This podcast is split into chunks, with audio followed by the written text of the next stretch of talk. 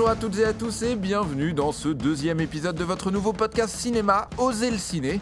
Vous êtes déjà forcément posé la question, on regarde quoi ce soir? Et bien chaque mois, on vous conseille 4 films disponibles maintenant, tout de suite, chez vous, mais surtout, surtout, 4 films venus d'ailleurs, du cinéma qui ose, un cinéma auquel vous n'auriez pas pensé.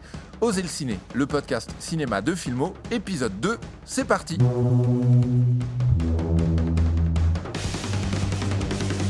Et pour m'accompagner, épisode après épisode, je suis ravi d'accueillir de nouveau autour de cette table Esther Bourgeon et Alexandre Matisse. Comment ça va? Ça va bien. Ça Ouais. va très bien. Très plaisir de vous retrouver. Bah ouais, pareil. Hein, on se fait un petit bilan de cet épisode 1 ou pas? Qui, à l'heure où on enregistre, on ne le sait pas encore, mais a évidemment éclaté les plateformes de podcast qui ne Ouais. s'y attendaient pas. Je crois que Martin Scorsese a essayé de m'appeler l'heure pour me féliciter, mais j'ai raté l'appel. Scorsese avec un C. Euh, oui, pour le oui, coup. bien sûr, sûr, avec un C. Esther, petit bilan de ce premier épisode? Bah écoute, que des très belles découvertes. Ouais. Donc on espère que l'épisode 2. euh, Mais est-ce qu'on te reconnaît dans la rue maintenant? C'était ça ma question. Ah bah oui. Oui, bien sûr, bien Je sûr. signe des Mais on le autographes. vit bien. Mm. Euh, elle aussi, on la reconnaît dans la rue. Elle aussi, elle était contente de faire tout un tas de belles découvertes. C'est Alicia Arpaia qui est de retour. Bienvenue. Merci encore de m'accueillir. Non, ça fait très plaisir. Bah, tu vois, le, le premier épisode s'est bien passé. Tu es de retour. Voilà. Euh, Alicia Arpaia, journaliste pour, soulagée. OC pour OCS, pour Soroci- Sorociné. Euh, premier épisode, j'ai dit feu, revisé, corrigé. On m'a dit non, ça existe Non. encore. Il y a plein de choses. Donc, pour reviser, corriger, Plus bienvenue jamais. de nouveau. Bienvenue de nouveau. Merci, Merci, merci. à vous trois euh, d'être ici donc pour ce deuxième épisode. Nous sommes ensemble pour conseiller quatre films, éventuellement plus, hein, évidemment. Au fil de nos discussions, il y a pas mal de conseils qui ressortent. Euh, quatre films pour nos auditeurs et auditrices, quatre films auxquels ils et elles n'auraient pas pensé. Et alors, j'ai une bonne nouvelle. J'ai une bonne nouvelle. C'est bientôt les vacances. Nous, journalistes, on l'est peut-être déjà, je, je, je sais pas pour vous. Euh, c'est bientôt les vacances, certains sont déjà les pieds dans le sable. Alors justement, on vous propose un programme parfait pour les beaux jours de l'été.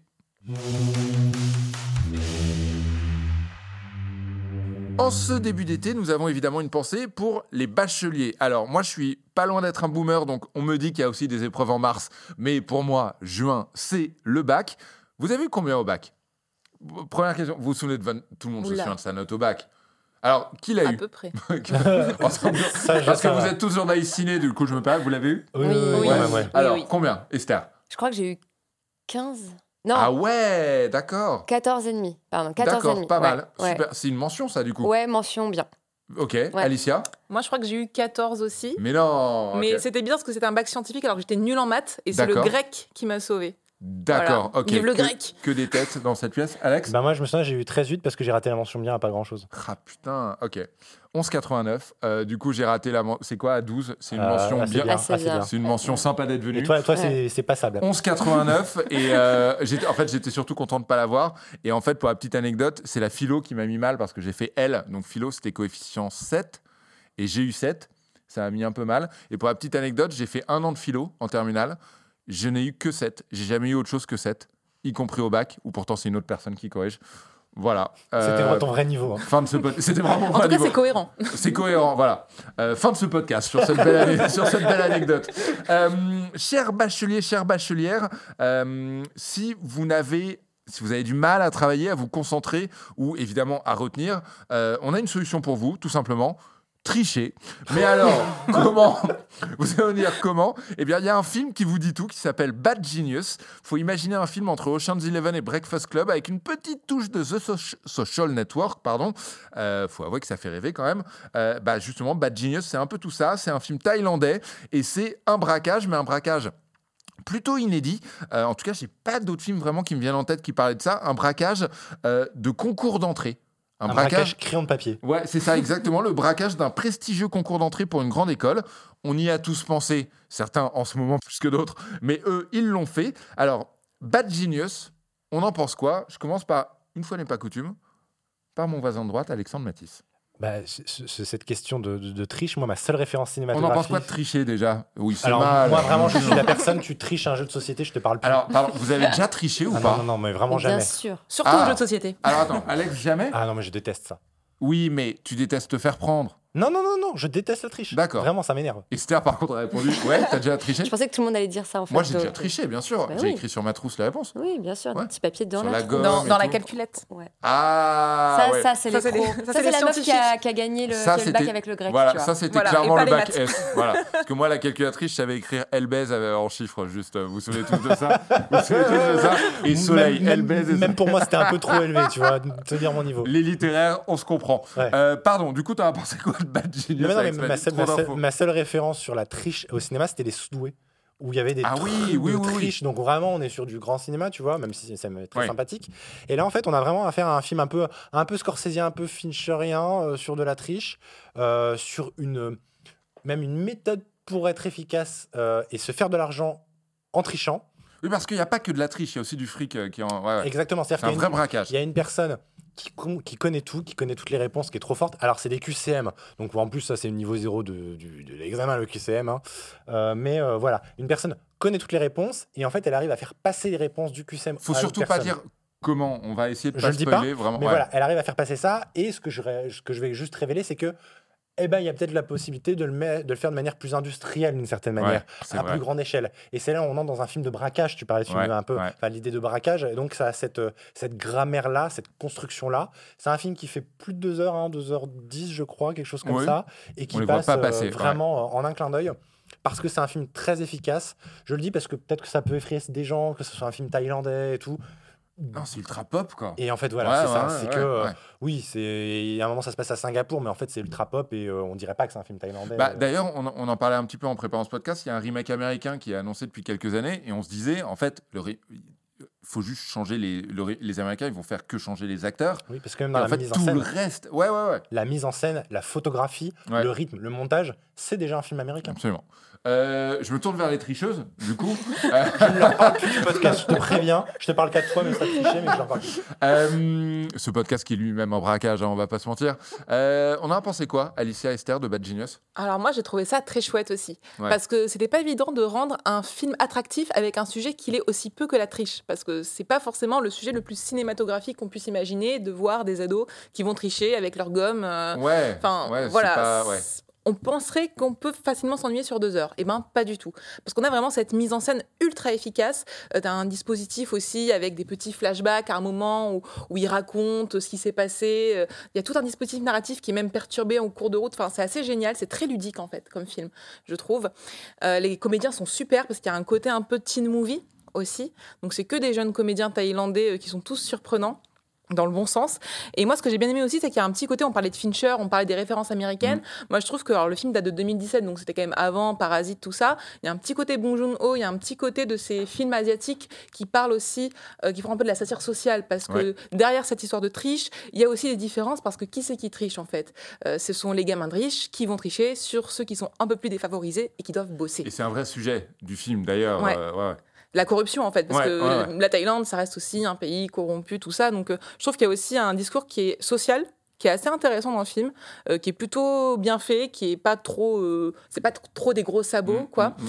Et en même temps, ça reste hyper attractif. On se prend tout de suite au jeu, vraiment à ce puzzle. On a envie de savoir s'ils vont arriver à aller au bout de leur démarche.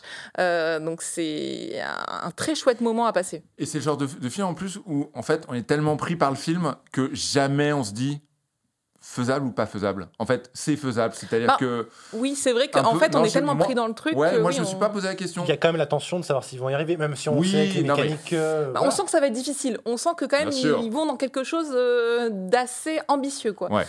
Euh, Esther, toi qui as bah, beaucoup, beaucoup triché, euh, enfin, qui, qui est là. euh, Elle m'a piqué mes notes pour ce Ouais. podcast.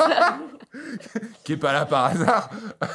euh, T'as pensé quoi de Bad Genius? Non, alors moi, j'avoue que j'y allais un peu à contre-cœur parce que j'ai cru que c'était un film d'ado pour les ados. Et c'est normalement Ça a les allures de ça, mais pas, pas, ma tasse de thé Ouais. d'habitude. Et en fait, euh, bah, je suis totalement convaincue, comme, comme vous tous. euh, y a, je trouve que c'est un film euh, ingénieux dans tous les sens du terme. C'est-à-dire que les personnages euh, vont mettre en place une tactique pour tricher. qui- et c'est très ingénieux, en fait, tout ce qu'ils vont mettre en place, cette espèce d'organisation, en fait, un vrai système pour tricher et, et en faire en profiter au plus Je possible. précise quand même, on blaguait en disant les bacheliers, vous allez apprendre à tricher. C'est techniquement logique, mais juste pour euh, euh, la petite Esther euh, qui n'a pas révisé, prénom choisi au hasard, qui n'a pas révisé, c'est pas faisable là pour cette année au bac. Hein. voilà, c'est quand même assez ambitieux ah comme plan. Donc il y a beaucoup d'ingéniosité effectivement en film de braquage parce que donc, dans toute cette mise en place de, de, de, tricherie et en même temps une mise en scène très ingénieuse aussi, je trouve, où il, tente plein de choses. c'est très efficace, comme mm. vous l'avez dit. le rythme est dense, il y a un montage serré. le scénario, il est, enfin voilà, ce scénario est complexe et la mise en scène aussi tente des choses. Et donc, je trouve que c'est un film, effectivement, euh, ça passe très, très vite, c'est très divertissant. Euh, ça m'a étonné parce que ça aussi vraiment entre des moments de haute tension vraiment où on a vraiment peur pour eux et des instants aussi de pure comédie dans les lignées des teen movies américains tu le disais Alicia. Et j'ai bien aimé je trouve qu'il réussit bien son pari de surfer entre les genres et finalement euh, pour le pur plaisir du spectateur. Et en même temps ça évite aussi des clichés des teen movies, par exemple, il n'y a pas de soirée de love interest trop marquée. Et ça, ça fait aussi le charme du film, je trouve. Et effectivement, le discours sur les, sur les rapports entre mm. les classes sociales, où euh, c'est les boursiers euh, qui, euh, qui vont comment dire, donner leurs réponses à tous les riches qui, qui ont trop la flemme de réviser, qui sont occupés à glander dans leur piscine. Et ça, je suis d'accord avec toi, ce discours, il est intéressant. Avec les amitiés un peu de façade aussi qui peuvent se mm. créer dans ce contexte, dans le rapport à l'argent, dans les rapports sociaux. c'est assez malin en fait comme film. Pour les bacheliers, bad genius, donc pour tricher évidemment. Euh, et pour les Aoussiens, eh ben oui, pour les Aoussiens, il est encore temps de parfaire son Summer Body. Vous me voyez venir oh, L'enfer L'enfer des magazines féminins. J'ai essayé de prendre la voix qui allait bien avec. Euh, transition absurde, évidemment, dégoûtante même, mais qui a le mérite d'exister pour vous parler de Gentle. Alors Gentle, euh, c'est un gros morceau dans ce podcast, c'est une plongée sulfureuse dans l'univers du culturisme féminin. Rien que ça, euh, c'est beaucoup, beaucoup de choses à raconter. C'est un film glaçant, étrange, euh, différent, ça c'est sûr. c'est dispo en exclu sur Filmo d'ailleurs, je dis ça, je dis rien. c'est l'histoire d'Edina, une femme bodybuildeuse donc, qui est prête à tout sacrifier pour remporter une prestigieuse compétition. c'est donc une quête de performance, c'est le principe même euh, du bodybuilding, une performance qui va la mener loin, très loin, évidemment trop loin. Euh, Gentle a été dévoilé au prestigieux festival de Sundance. C'est en tout cas, j'ai eu le sentiment en voyant le film presque un documentaire. Euh, qu'est-ce qu'on a pensé autour de la table? Et justement, est-ce que vous êtes d'accord quand je dis que c'est presque un documentaire? Je veux dire que c'est quand je dis presque documentaire, il y a un récit, évidemment, il y a une histoire, il y a des acteurs, mais ce que je veux dire, c'est il y a un côté véridique, enfin il y a une véracité en tout cas dans ce qui nous est montré. Est-ce qu'on est d'accord? Je commence par euh, Alicia. Ah oui, je suis totalement d'accord avec toi. C'est un film qui est vraiment excellent. Moi, j'ai trouvé, ça m'a beaucoup surprise parce que déjà, c'est un univers qu'on ne connaît pas. Alors déjà, le culturisme, ça paraît loin, et le culturisme féminin, mm. c'est je crois que ça n'a jamais été filmé au cinéma. Il y a eu très très peu de films autour du, culturisme. Euh, il y a eu un film en 2014 qui s'appelait Bodybuilder que je hmm. j'ai pas vu. Je sais pas si quelqu'un l'a vu autour de la table. vu. Sur le milieu français. C'est pas celui-là qu'on vous conseille. C'est voilà. plutôt. Mais... Il y a eu Pumping Iron, mais qui est le documentaire qui a révélé sur voilà, Schwarzenegger. Schwarzenegger bien sûr. Mais à part ça, euh, voilà. Et donc, du coup, Gentle, c'est vraiment une plongée euh, là-dedans. Euh, on parle de documentaire. En fait, ce qu'il faut savoir, c'est que donc, la réalisatrice du film avait d'abord réalisé un documentaire sur ce milieu. Et c'est en faisant ce documentaire qu'elle a rencontré l'actrice principale, hmm. qui est une, en fait, Esther, une championne. Xonka, je suis pas sûr de bien le prononcer, mais. Je ne m'y frotterai pas. Non, C-S-O-N-K. Elle est incroyable. Et elle, en fait, c'est une championne de culturisme. Elle a été, je crois, quatre fois championne du monde, quelque chose hmm. comme ça. Et elle est incroyable vraiment dans ce film. Et donc c'est une plongée avec elle. On est tout le temps vraiment la caméra est focalisée sur elle.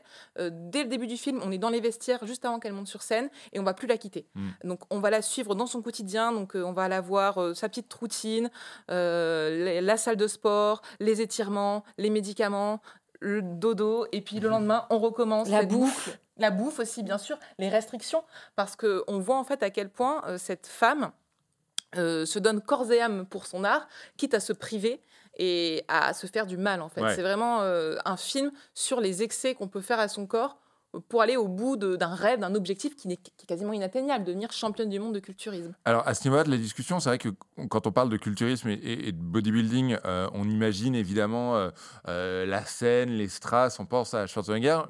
Esther, justement, tu vas rebondir là-dessus. Je tiens à prévenir quand même que c'est un film un peu, je sais pas si le mot est bien choisi, aride. Euh, sec. En tout cas, je, je sais pas si tu es d'accord avec moi. Ouais, ouais. c'est pas, c'est, un film un peu exigeant quand même. hein, il faut bien le dire. Oui, oui, tout à fait. Bah, c'est un film euh, hongrois qui se passe. euh, Il y, a- il y a des côtés un petit peu glauques, hein, parce qu'en fait, cette femme a une vie euh, très dure. Et moi, ce que j'ai aimé, c'est en fait le fait qu'elle soit totalement tiraillée à l'intérieur ouais. d'elle-même. Parce que finalement, est-ce que c'est elle qui a envie d'être championne ou est-ce que c'est son mari, qui est aussi son entraîneur, qui a envie qu'elle soit championne? Et c'est ça qui est hyper intéressant, c'est de montrer en fait toutes les contradictions qui résident en elle. Euh, parce qu'elle va rencontrer quelqu'un qui va lui faire du bien. Et la, la personne qui, qui va lui faire du bien est une, c'est une personne un peu euh, bizarre qui a des délires euh, sexuels un, un peu, un peu bizarres. Et- Comme Bad Genius, faut pas spoiler. Ok, bon, en tout cas, ce que- moi, ce que j'ai trouvé hyper intéressant, c'est cette espèce de. On parlait tout à l'heure de. Non, on parlait dans le premier épisode des personnages qui ont besoin de se reconnecter à la nature. Et là, Oui, pour moi, c'est vraiment ça, en fait, l'enjeu du film, c'est la, na- la nature vs la culture. Parce qu'en fait, elle, on- les animaux sont très présents dans le film. Je sais pas si vous l'avez remarqué, il y a des, il y a des euh, vaches, la vache qu'on caresse, le cochon qu'on égorge, ah, les, pouss- vrai. les poussins. ouais, ouais, ouais, c'est vrai, Voilà. ouais. Elle, euh, elle rencontre cet homme dont elle va peut-être tomber amoureuse voilà, dans une forêt. Ils se baignent dans un lac. Il y a un moment, où- une scène où ils imitent les, les animaux. Et en fait, c'est ça qui lui fait du bien. C'est finalement, euh, elle se rend compte qu'elle peut pas rejeter euh, l'animal qui est en elle parce que finalement, elle fait du culturisme. Donc, le- la culture, le culturisme fait qu'elle elle rejette la nature. Et c'est un film pour moi qui est sur l'animalité qui réside en nous. Et c'est grâce à cet homme qu'elle va se retrouver, qu'elle va se ressourcer. Et donc il y a aussi un antagonisme euh, dans, dans les décors, parce que le culturisme, c'est très enfermé. Finalement, c'est les salles de sport, c'est l'appartement avec euh, son mari où elle prend les médicaments et, et elle fait le, le vélo elliptique. Et alors qu'avec son amant, elle est en extérieur, elle est dans la forêt, elle est dans un lac. Et moi, c'est ça ce que j'ai adoré. C'est quoi le vélo elliptique? Pardon, que j'ai vu le film, mais c'est quoi? C'est un vélo d'appartement? vélo Ouais, électrique. Ouais, ouais. c'est ça? Ouais, C'est elliptique le mot? Ah non, elliptique, c'est quand tu te, tu te lèves. Tu te lèves. Oui, c'est ça. euh, D'accord. ouais, Ouais, Donc c'est bon, un. je sais plus exactement Merci pour les mais- précisions, Nico. On voit que toi, tu fais ton, Ah, c'est- bah non, ton summer body en tout Nicole cas. culturiste. J'ai aucune Ouais. précision Ouais. parce que justement, enfin, c'est dire à quel point je suis sportif. Elliptique, je sais pas ce que c'est, mais pour moi, c'est quand euh, on sait pas ce qui s'est passé et qu'on va dans le futur. Mais c'est une ellipse. Non, non, c'est un, un vélo d'appartement, t'as raison. Et, euh, et, et moi, c'est ça ce que j'ai adoré, c'est euh, les, les contradictions qui sont en elle et le fait que aussi, on n'ait pas vraiment de, de, de, de réponse. C'est pas du tout manichéen comme film. On sait pas Non, vraiment. vrai. En fait, qu'est-ce qu'elle recherche vraiment? On ne sait pas trop, quoi. Mais c'est un personnage incroyable. C'est un film très intelligent, mais qui demande aussi une intelligence aux, aux- aux spectateurs. Voilà, il faut, faut accepter de, se- de ne pas avoir toutes les réponses et de se poser les bonnes questions. Alexandre Matisse. Et c'est tellement pas un film manichéen que, par exemple, moi, je crois que l'une de mes scènes préférées, c'est la scène d'ouverture, qui est Ouais. extrêmement belle parce que donc on est sur euh, un concours de, de- de- de culturisme. Mm. Et là, pour le coup, Esther parlait de euh, d'une forme d'opposition avec son mari et entraîneur parce qu'évidemment, il va y avoir des tensions qui vont naître par rapport à, à l'entraînement. Mais au début, c'est il y a une vraie tendresse. Il y a une vraie tendresse, il y, a un, il y a un regard qui est porté sur une actrice qui a un physique qu'on ne voit pas au cinéma. hein. Elle a un physique quand même très atypique. euh, Pas très- passe partout du tout. voilà. Ouais, ouais. En plus, euh, elle est pas toute jeune. Je pense qu'elle a, je sais pas quel âge a cette actrice, mais en plus, vrai qu'elle donc a elle- 45. c'est- une, voilà, Ouais. c'est, elle est quasiment d'âge mûr euh, ou pas loin. Non, mais pas loin. C'est-à-dire qu'on a, on n'a pas affaire à une, une culturiste de 25-30 ans. Oui, oui, oui. on a affaire à quelqu'un qui est peut-être, en deuxième, voire fin de carrière, etc., dont le corps fatigue, et c'est un sujet du film. Et la première scène, elle est pleine de, de, de- d'amour et de tendresse pour ce corps, pour ce couple qui a le temps d'exister, évidemment, avant qu'il y ait des potentielles dissensions. Donc ça rend le film d'autant plus déchirant, d'autant plus complexe, d'autant moins manichéen, c'est ce que tu disais euh, juste avant Nico. Euh, et, et moi, c'est ce qui me touche un peu. Si je devais faire une comparaison un peu, euh, un peu facile, je dirais que c'est un peu le Magic Mike du culturisme. C'est-à-dire que Ah, Magic Mike Ouais, prenait comme... euh, ouais mais comme- c'est sexy, Magic Mike. Oui, là, ouais, c'est là, passé- là, ça pas Tu vas loin. mais ce que je veux dire, très, c'est que, très loin. ouais, mais le problème, c'est que Magic Mike, on l'a, on l'a trop vu comme un film sur la danse, etc. Alors que le, pour moi, le vrai intérêt du film réside ailleurs, dans ce qu'il y a dans les coulisses, ce qu'il y a dans la vie privée, dans ce qu'il y a dans tout ça. Oui. C'est pour ça que c'est un film somptueux. Et ben, d'une certaine manière, euh, Gentle, qui se concentre très peu sur les compétitions et qui est même plus elliptique pour le coup là-dessus, va vraiment se concentrer sur les backgrounds, sur les coulisses, sur la vie de tous les jours. Et moi, c'est ce qui m'a beaucoup touché. Et c'est la tendresse au milieu de ses muscles. C'est ce qui rend, d'ailleurs, tu parlais de la première scène, c'est ce qui rend la dernière scène particulièrement bouleversante, c'est que là, enfin, la compétition finalement rentre véritablement en jeu.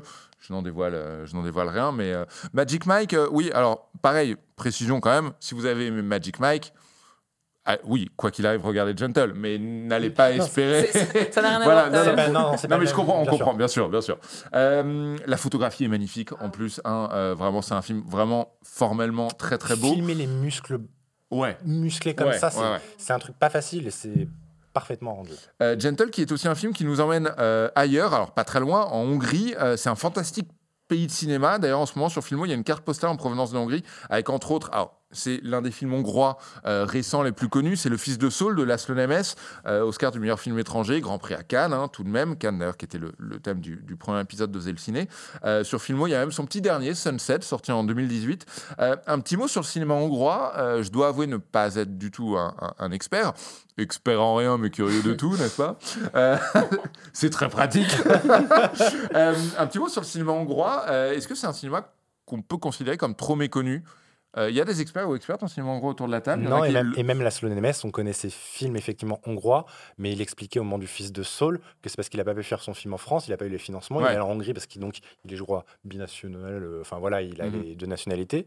Et, euh, et c'est un film, euh, moi, qui m'avait beaucoup retourné. On va pas le conseiller dans la thématique vacances enfants d'ailleurs. Non, Je précise au absolument passage. pas, absolument. Au Tout passage. dépend de la relation que vous avez avec vos gosses. Mais, Mais, clairement, ouais. non, bah non, vous n'allez pas perdre la garde non plus.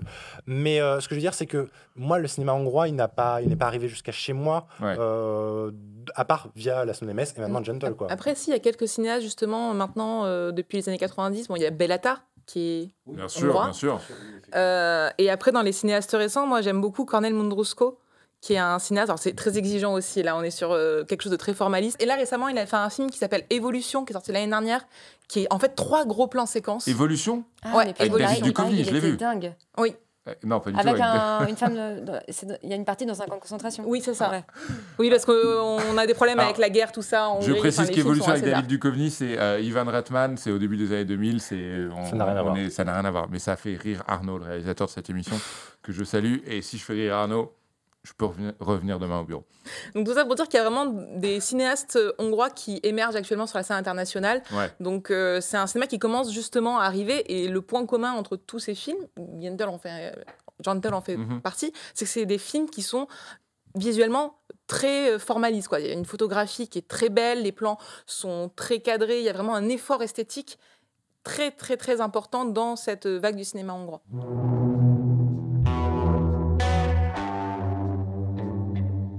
Gentle pour parfaire son corps, Bad Genius pour tricher, n'est-ce pas Esther Mais qui dit vacances dit aussi enfant. On sait jamais trop quoi en faire, on va pas se mentir, il faut les occuper. On a ce qu'il vous faut, justement, dans Oser le ciné. Mais tout d'abord, c'est une tradition dans ce podcast. Alors, tradition encore jeune, hein, c'est le deuxième épisode, mais à chaque épisode, un ou une invitée n'ayant rien à voir avec le cinéma ou si peu nous suggère un film à voir ou à revoir. Ce mois-ci, c'est Vitalik qui s'y colle, artiste, producteur, auteur et compositeur français de musique électronique. Il vient de Dijon, comme tous les gens importants. Bah, il y a Alex Vitalik et moi.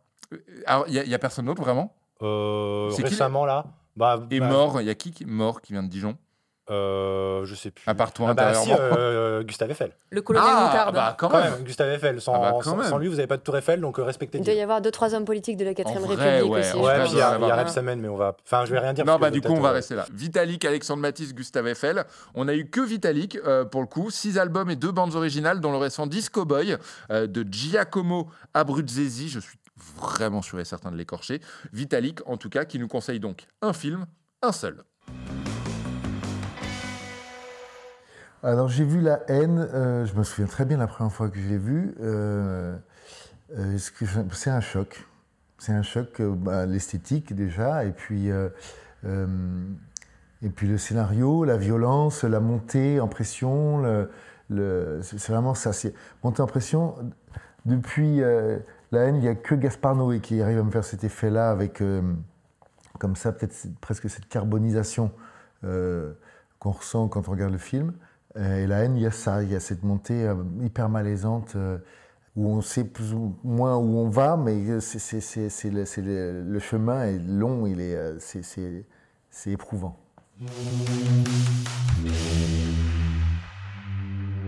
C'est le choix de Vitalik donc dans Oser le ciné, Oser le ciné qui vous accompagne en vacances et en vacances, on l'a dit, les gosses, c'est une galère, euh, n'est-ce pas Esther? Je crois que tu es la seule euh, maman Je autour de cette table confirme. qui rive et qui ose pas trop. Oui, je confirme.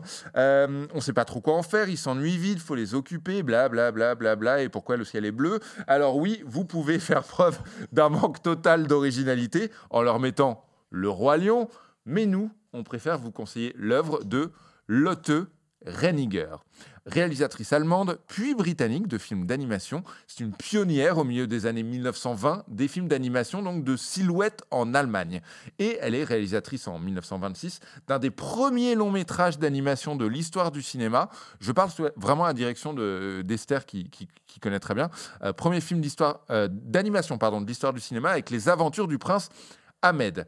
Euh, pour l'instant, c'est bon Esther, j'ai pas dit de bêtises Non, c'est parfait. Tu as, fait un podcast, je crois, sur euh, Lotte. On dit Lotte? Lotte Reiniger. Lotte Reiniger, voilà. Euh, alors, je me tourne vers toi, du coup, Esther. Comment définir le style de cette grande dame? Alors, c'est effectivement un, cinéma, enfin des films d'ombre chinoise. Mhm. donc, ce sont des films qui sont réalisés en papier, découpés, que elle-même en fait, voilà, découpés dans du papier avec des tout petits ciseaux. donc, ce sont des silhouettes noir, euh, ciselé, qui évolue dans des, des superpositions de papier coloré. Mhm. Donc euh, voilà, des, des films d'animation qui sont réalisés en ombre chinoise et c'est absolument somptueux. Est-ce que tu dirais que c'est une femme oubliée de la grande histoire du cinéma? Oui, bah, en fait, c'était euh, quelqu'un qui a rencontré le, succès euh, de son vivant. Les Aventures du Prince Ahmed, un de ses films les plus connus, donc sorti en 1926, a rencontré énormément de succès. Euh, en France, elle était très connue en France, en Grande-Bretagne où elle a beaucoup travaillé. Mhm. elle a donné des cours d'animation au Canada, donc elle était vraiment reconnue comme une figure de l'animation. outre-Atlantique. Mais c'est vrai qu'en fait, aujourd'hui, on a l'impression que c'est un peu Michel Oslo qui fait ce genre de cinéma d'ombre chinoise, celui le réalisateur de Prince et Princesse, les Contes de la Nuit. Lui-même, il lui, lui, a beaucoup rendu hommage. Mais en fait, c'est elle la pionnière de ce style-là. Euh, avant, évidemment, il y avait le théâtre d'ombre chinoise voilà, qui, a inspiré euh, l'auteur Heiniger, mais c'est elle qui l'a inventé au cinéma. Elle était surnommée la maîtresse des ombres par Jean Renoir. Elle, était, euh, voilà, elle a été saluée à l'époque par toutes les grandes figures intellectuelles et, artistiques, René Clair, Louis Jouvet, Bertolt Brecht. Et c'est vrai qu'aujourd'hui, oui, on a l'impression que le premier dessin animé de l'histoire du cinéma, c'est Blanche-Neige et on parle beaucoup, on parle beaucoup des, Disney, mais en fait, euh, et en fait, voilà, il y a, tout, euh, tout, ce cinéma des années 20 où elle a adapté énormément de contes, euh, de, de, contes et d'opéras et de, contes des mille et une nuits, et c'est somptueux.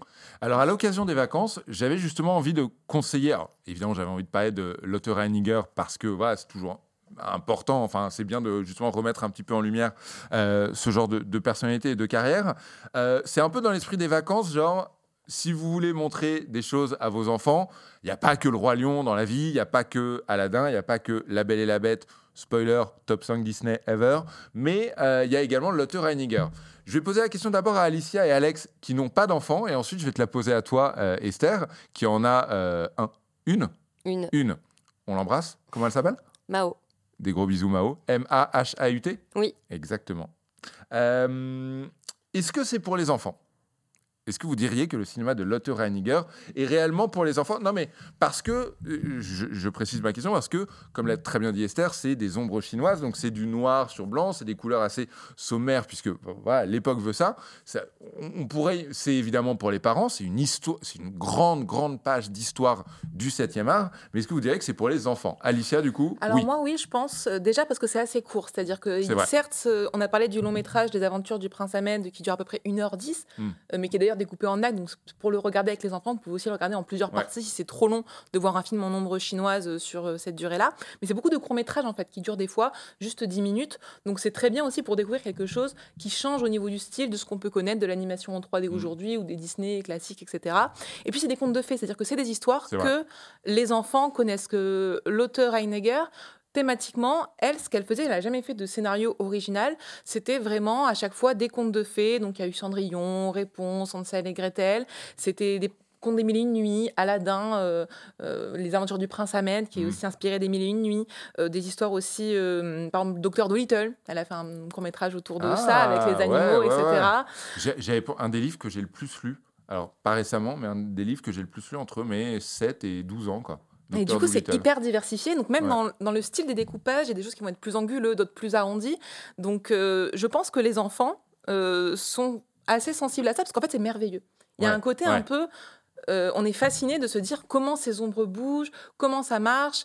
Moi, je trouve que c'est vraiment le, ce qu'il y a de plus merveilleux pour raconter un conte de fées.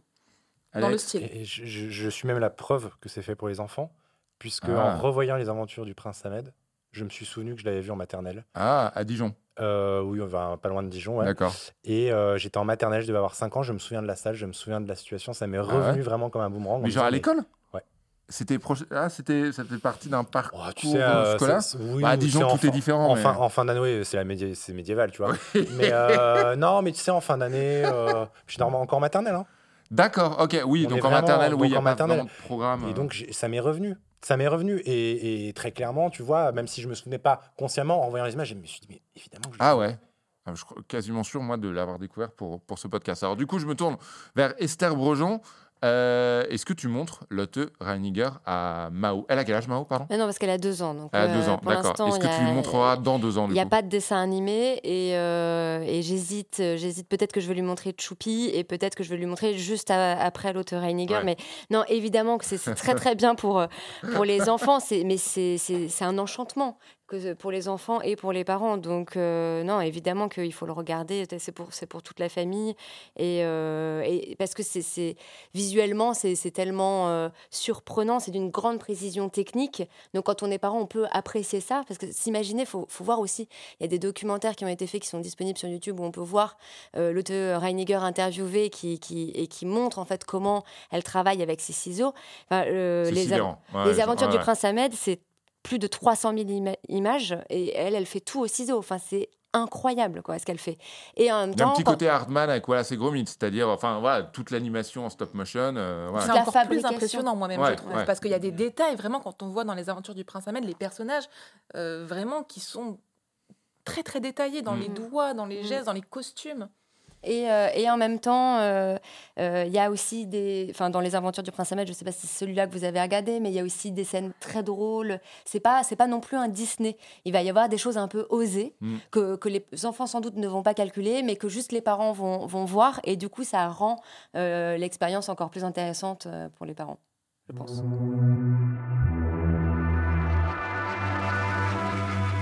On arrive à la dernière sélection de ce deuxième épisode d'Oser le ciné. Utu, U-T-U, c'est le titre du film. Et là, là, on vous fait voyager. Donc, euh, pour les vacances, on vous emmène en Nouvelle-Zélande. Je crois qu'il n'y a pas plus loin de là où on est. Je crois que Nouvelle-Zélande, on est vraiment, on est vraiment au max. Si on va plus loin, on est sur le chemin du retour. Euh, Utu, qui est un film néo-zélandais réalisé par Geoff Murphy, sorti en 1983, présenté hors compétition au Festival de Cannes 1983. C'est d'ailleurs le premier film néo-zélandais en sélection à Cannes. Euh, D'ailleurs, n'hésitez pas à écouter donc le premier épisode d'Oser le ciné, puisqu'on vous y propose un, un Cannes parallèle en quelque sorte. Euh, le pitch d'Utu en Nouvelle-Zélande dans les années 1970, alors que les Anglais viennent de coloniser le pays, un jeune guerrier maori se rebelle contre l'envahisseur. Qu'est-ce qu'on en a pensé autour de la table? Je commence avec Esther Brejon. C'est un film hyper euh, intéressant parce qu'en fait, on suit trois personnages Mm. et trois histoires parallèles. Donc, euh, ce, soldat dont tu viens de parler, ce caporal maori qui va euh, se, euh, se rebiffer, en fait, il, combattait au départ aux côtés de l'armée anglaise, il se rebiffe parce qu'il voit que son peuple est en train de se faire massacrer et donc il va devenir le leader de, la rébellion maori. Donc, ce personnage qui s'appelle Teweke. Il y a un deuxième personnage qui s'appelle Scott, qui est un jeune soldat qui est du côté des Britanniques, mais qui est né en Nouvelle-Zélande et donc qui, qui a quand même un, petit, un certain attachement au peuple autochtone, qui vit une histoire d'amour avec une jeune femme maori. Et il y a un troisième personnage, Williamson, qui est lui un colon dont la femme a été tuée euh, sous ses yeux euh, par euh, donc le leader de la Mm, rébellion mm. Teweke et qui veut absolument se venger et le bad guy. et- et le tuer. Et en fait, ce que, ce que je trouve très intéressant, c'est qu'on s'attache aux trois personnages et que on, est, on est évidemment pour euh, Teweke. On a envie que, que, que- qu'il C'est le visage fascinant qui apparaît sur l'affiche, Ah pour info. incroyable. Ouais. Les, les- les yeux, euh, on a l'impression qu'ils vont sortir de, de leur Ouais. orbite. euh, ça- il fait beaucoup de choses avec sa langue aussi, c'est assez dingue. Euh, on est évidemment de son côté parce qu'on a envie qu'il qu'il batte, qu'il renvoie en fait les Britanniques chez eux. Et en même temps, je trouve que c'est un film qui montre, enfin, on n'est pas les, les méchants ne sont pas manichéens et ça nous montre la complexité de la guerre parce que c'est un film sur la vengeance. Euh, sur euh, la soif de vengeance et sur euh, l'engrenage de, de- de la vengeance. Et en fait, ça nous montre que finalement, chacun a ses raisons de tuer l'autre de, de- de- de- et de se venger. Et que finalement, il n'y a pas de, de, de, de bonne solution. Quoi. Et ça, j'ai trouvé ça euh, hyper intéressant, en fait, ces espèces de trois voilà, histoires parallèles et euh, très originales, en fait, je trouve, pour ce genre de film. Alicia? Oui, je suis totalement d'accord avec Esther, même si euh, c'est vrai que on n'est pas forcément tout le temps pour lui, hein, parce que c'est un personnage quand même ultra violent aussi. C'est-à-dire que au début, donc euh, en fait, il découvre que donc il fait partie euh, du contingent maori qui, qui est dans l'armée avec les colons, et il découvre qu'en fait certains des colons ont massacré un village maori. Mm, mm. Et à partir de là, il va décider euh, de se venger de, de ces colons et de cette armée. Mais en fait, on va très vite découvrir que lui aussi est monstrueux quand il va massacrer euh, euh, certains personnages, qui va décapiter un pasteur, par exemple. il y a quelque chose de, de vraiment animal et d'assez monstrueux. Donc très vite, on se dit, ok, on est d'accord avec son combat, mais en même temps, qu'est-ce qu'il fait? Enfin, C'est aussi d'une violence monstrueuse. Et donc le film n'est pas du tout manichéen. Comme tu le disais, Esther, là-dessus, moi, c'est ce qui me fascine avec euh, Hutu, c'est cette manière de parler de la guerre, de parler de la violence avec beaucoup de subtilité à travers tous ces personnages, et surtout celui, du coup, de Teweke, euh, parce que c'est un personnage qui du coup euh, est forcément influencé par la culture occidentale parce que ben il a travaillé, enfin il a été dans l'armée, donc euh, il lit Shakespeare et en même temps il veut retourner à la culture maori, à quelque chose de très mystique. Au tout début du film, il y a une séquence en fait où il va se faire tatouer le visage. Donc si vous avez vu l'affiche, vous voyez ces tatouages, ben, il y a une séquence où on le voit comme ça avec oui, il se fait planter, oui en fait il se fait tapoter. Et c'est un peu le retour comme s'il cherchait à renouer physiquement avec les ancêtres maoris. Et il y a presque un combat aussi un petit peu euh, intérieur, parce que forcément, il est influencé par la violence qu'a engendré la colonisation. Donc, euh, c'est un, film qui est, assez fou. Et le, climax, c'est une scène de, procès. Je ne sais pas si on peut en parler. mais c'est En vrai, pas trop. Oui, mais en tout cas, c'est ce qui a influencé le réalisateur Geoff Murphy. C'était vraiment cette séquence qui était le point de départ du film. Dingue. Et c'est une séquence absolument incroyable. Et quand et se dire que c'était le point de départ de ce film ben ça la rend d'autant plus forte quoi. Je n'en dirai pas plus parce que vraiment émouvante surprenante enfin super bien écrite c'est un espèce de point d'orgue et en même temps d'un seul coup tout revient tout redevient très intimiste ça. et qui est adapté d'un véritable fait divers en fait qu'il y a eu euh, à l'époque. D'accord. Euh, moi la question de la collaboration des autochtones avec les colons m'a un peu fait penser au dernier des Mohicans euh, de Michael Mann. Euh, bon, J'adore Michael Mann, c'est pas un secret. Euh, et j'aime beaucoup le, dernier des Mohicans. Alexandre T'en pensais quoi, toi Oui, en fait, c'est pas un hasard. C'est-à-dire que dans les deux cas, on a des cinéastes donc, qui s'inspirent, même si parfois s'inspirent dans le dernier des Mohicans, s'inspirer d'un roman, mais il y a une base historique qui est là. Et pourquoi? Parce qu'en fait, la, la, colonisation anglaise et surtout les luttes dans les colonisations se sont souvent passées comme ça. C'est-à-dire que les Anglais allaient à un endroit et collaboraient avec les autochtones. Donc d'un côté, c'était les Sioux et les, et les Amérindiens mm. euh, dans le dernier Mohican, et ici c'est avec les Maoris. Et donc ça crée cette complexité. C'est-à-dire que dans le film, tu en parles un petit peu Alicia, tu as ce personnage qui est euh, sensibilisé à Shakespeare. Il y a un moment un personnage euh, qui lui dit Mais vous parlez français, vous êtes allé en France Il dit Non, non, mais je suis jamais allé en Angleterre non plus, et je parle anglais pourtant. Oui, vrai, donc il y a vraiment cette complexité. C'est-à-dire que partout sont passés les Anglais, à part peut-être en Inde où c'est encore une situation différente, la colonisation. La colonisation anglaise qui s'est passée partout dans le monde, sur tous les continents, en Afrique, en Amérique, en Océanie, en Asie, partout. Ils ont un peu eu cette technique de, de se mettre un peu les colons, euh, pardon, les autochtones dans leur poche, de créer aussi des dissensions intérieures et potentiellement des luttes intestines entre eux, comme des guerres civiles, et de s'imposer par ça. Et le film le raconte un peu en, aussi en, filigrane, hein. on, le, on le voit, et je trouve que ça rajoute une dose de complexité que je trouve assez fascinante dans le film.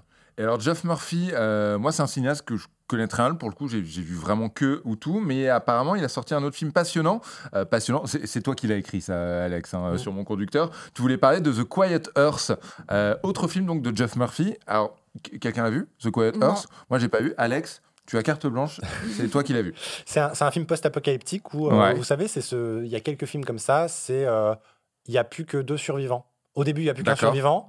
Et puis ce dernier ah survivant en rencontre un deuxième et puis il en rencontre un troisième. C'est un film assez classique. Euh, voilà. Et donc on, il a fait ce film-là qui s'appelle The Quiet Earth, qui est une adaptation d'un roman et euh, dont l'affiche et l'image de fin du film, c'est très très bizarre d'ailleurs. D'accord. Et le film est assez fascinant. du coup, c'est toi qui viens de spoiler parce que si on n'a pas vu le film et qu'on voit l'affiche, on ne sait pas que c'est la dernière image. Non, parce que Merci. J'ai envie de te dire, c'est elle, elle, arrive un peu comme un cheveu sur la soupe. Elle, elle représente pas le film en fait. D'accord. C'est ça qui est assez surprenant.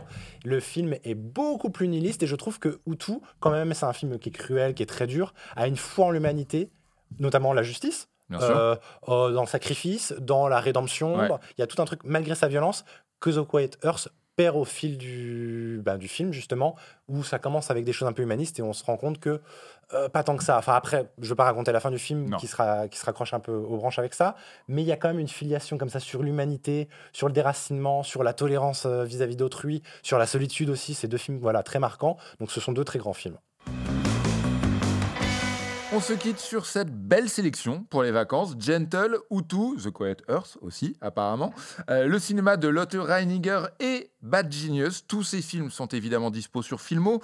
Euh, on se quitte avec la tradition. Ce podcast s'appelle Oser le ciné. On a donc demandé à Victor Saint-Macary la fois où il a le plus osé dans sa vie. Euh, Victor Saint-Macary, réalisateur de Ami Ami, il travaille sur son deuxième long.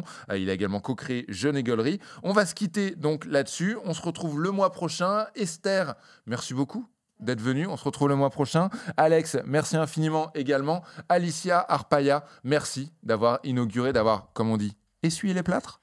Eh ben, j'espère que c'était bien. C'était que super. les plâtres sont C'était super. Merci beaucoup d'être venu pour ces deux premiers épisodes euh, d'Oser le ciné. On peut donc te retrouver sur OCS, on peut te retrouver chez Sorociné et également euh, Revus et Corrigés. On se quitte donc avec Victor Saint-Macary et nous on se retrouve le mois prochain. Gros bisous, bye bye.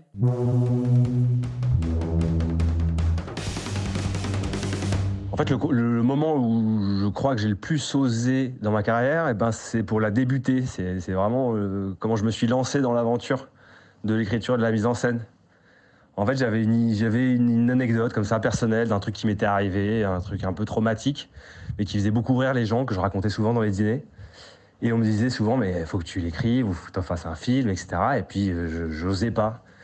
Je n'osais pas le mettre euh, noir sur blanc, l'écrire noir sur blanc. Mais euh, on m'a on m'a poussé et mes amis m'ont poussé et j'ai fini par l'écrire. Et ça a donné un court métrage qui s'appelle Beau Papa que j'ai réalisé. Et, euh, grâce à ce court métrage bah j'ai j'ai je me suis lancé. J'ai quitté mon boulot euh, chez Gaumont. Je travaillais chez Gaumont au développement. Et, et voilà je me suis je suis parti pour pour écrire donc voilà, le moment le plus, le plus, le plus, le plus fou, c'est celui du début.